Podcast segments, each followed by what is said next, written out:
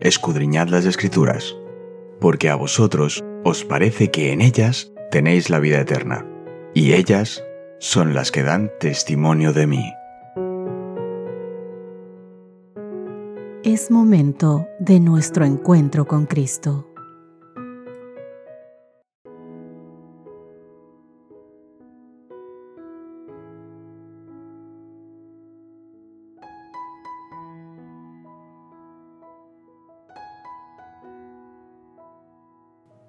Hola, hola mis queridos amigos, qué gusto poder encontrarme con ustedes un nuevo inicio de semana más. Soy Cristina Rosas y para mí es un gran placer poder acompañarte en esta nueva etapa de nuestro estudio en esta semana con el título Motivación y preparación para la misión.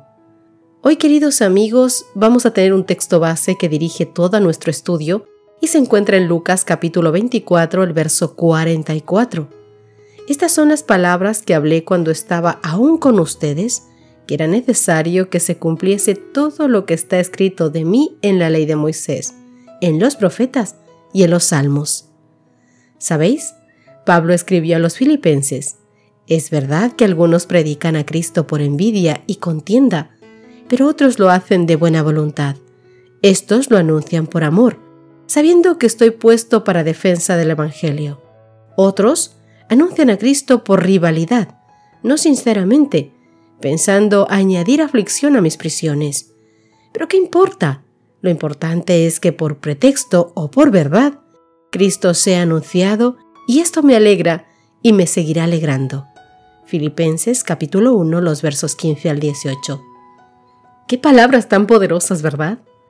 No obstante, la idea es que nuestras motivaciones para predicar a Cristo, para la misión, para alcanzar a otros con las buenas nuevas, sean por amor y por verdad, queridos, y no por ambición egoísta, ni envidia, ni contienda.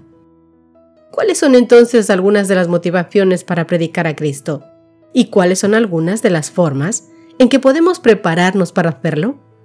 Esta semana, queridos amigos, analizaremos algunos acontecimientos de la Iglesia primitiva que pueden estar orientándonos sobre estos aspectos cruciales de la misión.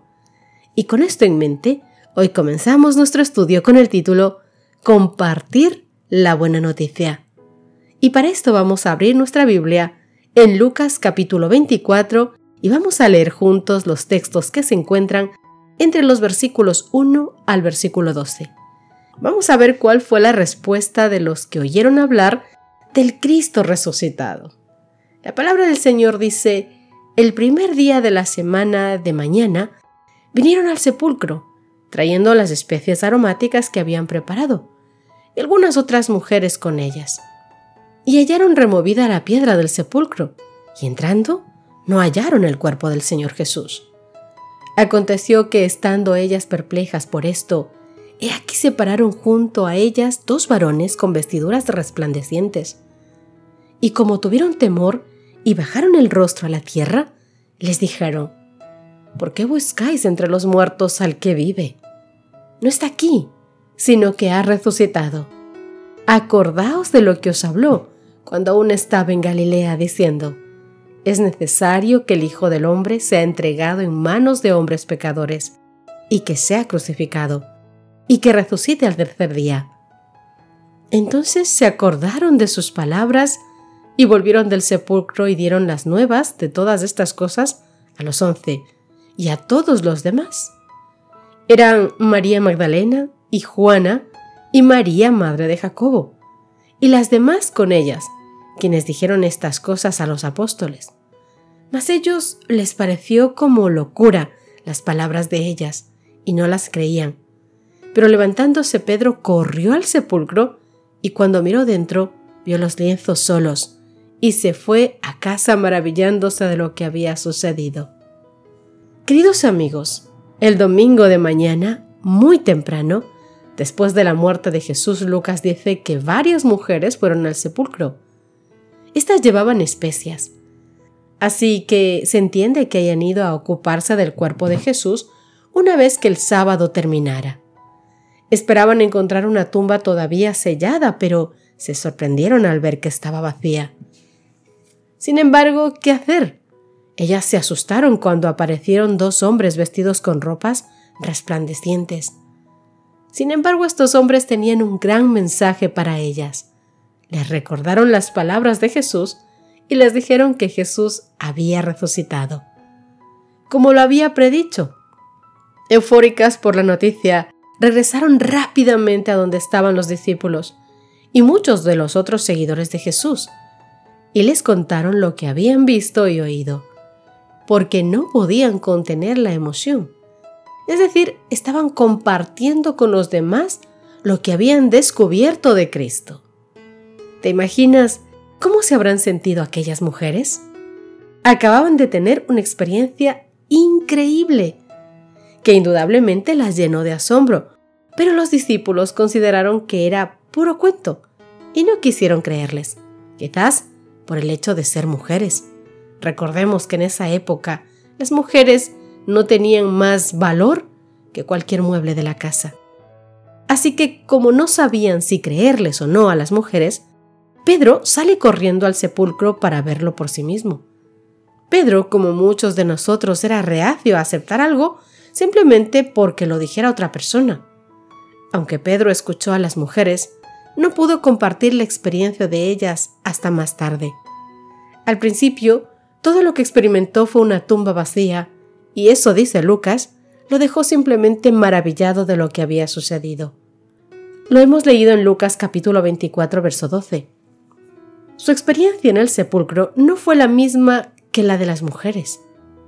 Pese a la respuesta de Pedro, en cuanto estas mujeres oyeron la noticia de Jesús, quisieron ellas compartirla con los demás. ¿Qué mayor motivación para la misión que dar a conocer a los demás lo que Jesús ha hecho por ellas? ¿Qué mayor motivación que difundir las buenas nuevas de la salvación en Jesús, la única esperanza que tenemos? Por supuesto, queridos amigos, nosotros mismos necesitamos una experiencia personal con Dios antes de poder compartirla con los demás. No puedes hablar de algo que no conoces. Nuestro deseo de compartir con otros lo que tanto amamos debe ser una parte crucial de nuestra motivación para la misión. Al fin y al cabo, no podemos compartir, queridos, lo que no tenemos, ¿verdad? Hoy te invito a que te hagas la siguiente pregunta. ¿Cuál ha sido tu experiencia con la realidad de Dios y de su amor? ¿Por qué estos momentos son tan maravillosos para ti? ¿Y cómo te motivan para llegar a los demás con las buenas nuevas. ¿Sabéis? La primera obra que hizo Cristo en la tierra después de su resurrección consistió en convencer a sus discípulos de su no disminuido amor y tierna consideración por ellos, para probarles que era su Salvador vivo, que había roto las ligaduras de la muerte y no podía ya ser retenido por el enemigo de la muerte para revelarles a ellos que tenían el mismo corazón lleno de amor que cuando estaba aún con ellos como su amado Maestro. Se les apareció vez tras vez. Quería estrechar aún más en derredor de ellos los vínculos de su amor. Id y decid a mis hermanos, dijo, que se encuentren conmigo en Galilea. Cristo en ningún momento deja solos y desamparados a sus hijos. No los dejó antes, no los dejará ahora y no nos dejará al final del tiempo. Al oír esta cita tan definida, los discípulos empezaron a recordar las palabras con que Cristo les predijo de su resurrección. Pero aún así, ellos no se regocijaban. No podían desechar su duda y su perplejidad. Aun cuando las mujeres declararon que habían visto al Señor, los discípulos no querían creerlo. Pensaban que era pura ilusión. ¿Cuántos de nosotros no luchamos con aquellos preconceptos que ponemos en nuestra mente, que nos minan el deseo y la oportunidad de creer en Cristo. ¿Cuántos de nosotros estamos haciendo todavía lo que hacían esos discípulos? ¿Cuántos repetimos el desesperado clamor de María? Se han llevado al Señor y no sabemos dónde le han puesto. ¿A cuántos podrían dirigirse las palabras del Salvador hoy? ¿Por qué lloras? ¿A quién buscas? Está al lado de ellos, pero sus ojos están cegados por las lágrimas y no lo pueden ver.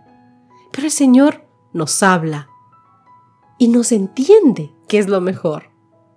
Queridos amigos, ojalá todas aquellas cabezas inclinadas pudieran alzarse y esos ojos pudieran abrirse y contemplar, y esos oídos pudieran abrirse y escuchar la voz de Dios, que está presto a decirte, aquí estoy, sigo luchando delante tuyo, he resucitado, no he muerto, soy un Dios vivo, un Dios que te ama y que sigue luchando por ti.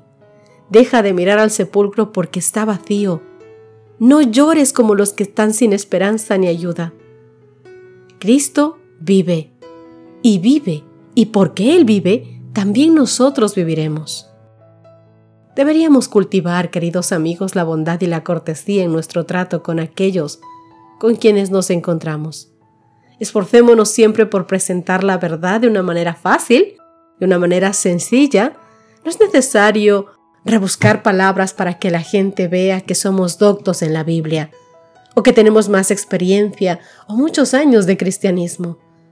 La mejor manera de compartir la palabra de Dios es de una forma sencilla, sosegada, amable y amorosa, simplemente contando lo que Cristo ha hecho en nosotros, lo que el Mesías ha venido a cambiar en cada una de nuestras vidas. Hay trabajo, hay mucho trabajo por hacer, hay tantas cosas que hacer por nuestro Maestro.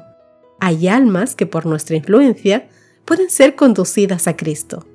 Querido amigo, ¿quién está listo para dedicarse de todo corazón a esta obra? El Señor sigue haciendo un llamado a cada uno de nosotros. Sigue invitándote a participar de esta maravillosa obra. Dios nunca te va a obligar, siempre te va a invitar, te va a hacer un pedido. Y cuando tú aceptes entonces te dirá a dónde ir, entonces te enviará. Pero el primer paso es que tú quieras ser parte de esto. Yo te invito ahora que iniciamos una semana a que puedas fortalecer tu vida, tus pensamientos, a recordar lo que estudiamos con Jonás la semana pasada y que hoy empieces a hacer planes para decirle sí, Señor, aquí estoy. Envíame a mí. Ayúdame a poner mi tiempo, mis recursos, mi corazón, mi vida en tus manos y para tu obra. ¿Qué te parece si terminamos nuestro estudio de hoy con una oración? Ora conmigo. Querido Señor que estás en los cielos, te damos gracias, Padre, porque nos has tomado en cuenta para enviar tu mensaje al mundo, porque nos has hecho partícipes de esta obra maravillosa, que cuánto orgullo puede darnos en nuestros corazones, ya que los ángeles incluso están prestos, Dios mío, para realizar esta obra. Sin embargo, esta parte nos la has regalado a nosotros, tus hijos, los hombres, para que podamos hablar de ti con amor, con fuerza, que podamos dar ese gran clamor a todo el mundo, ese pregón maravilloso de que tenemos un Cristo, un Dios, un Dios vivo, que ama, que tiene misericordia, y que ha dado todo por nosotros, que vendrá y que nos llevará a las alturas de las naciones celestiales. Por favor, Papá Dios, pon en nosotros todo cuanto sea necesario para poder proclamar tu venida y tu reino. Te rogamos esto no porque seamos merecedores, sino porque confiamos en ese maravilloso amor que tú siempre nos has prodigado, que siempre nos has demostrado. Te rogamos todo esto en tu dulce nombre, querido Dios en el dulce nombre de Cristo Jesús. Amén y amén. Mi querido amigo, Dios te bendiga, Dios te guarde. Nos encontramos mañana. Gracias por acompañarnos.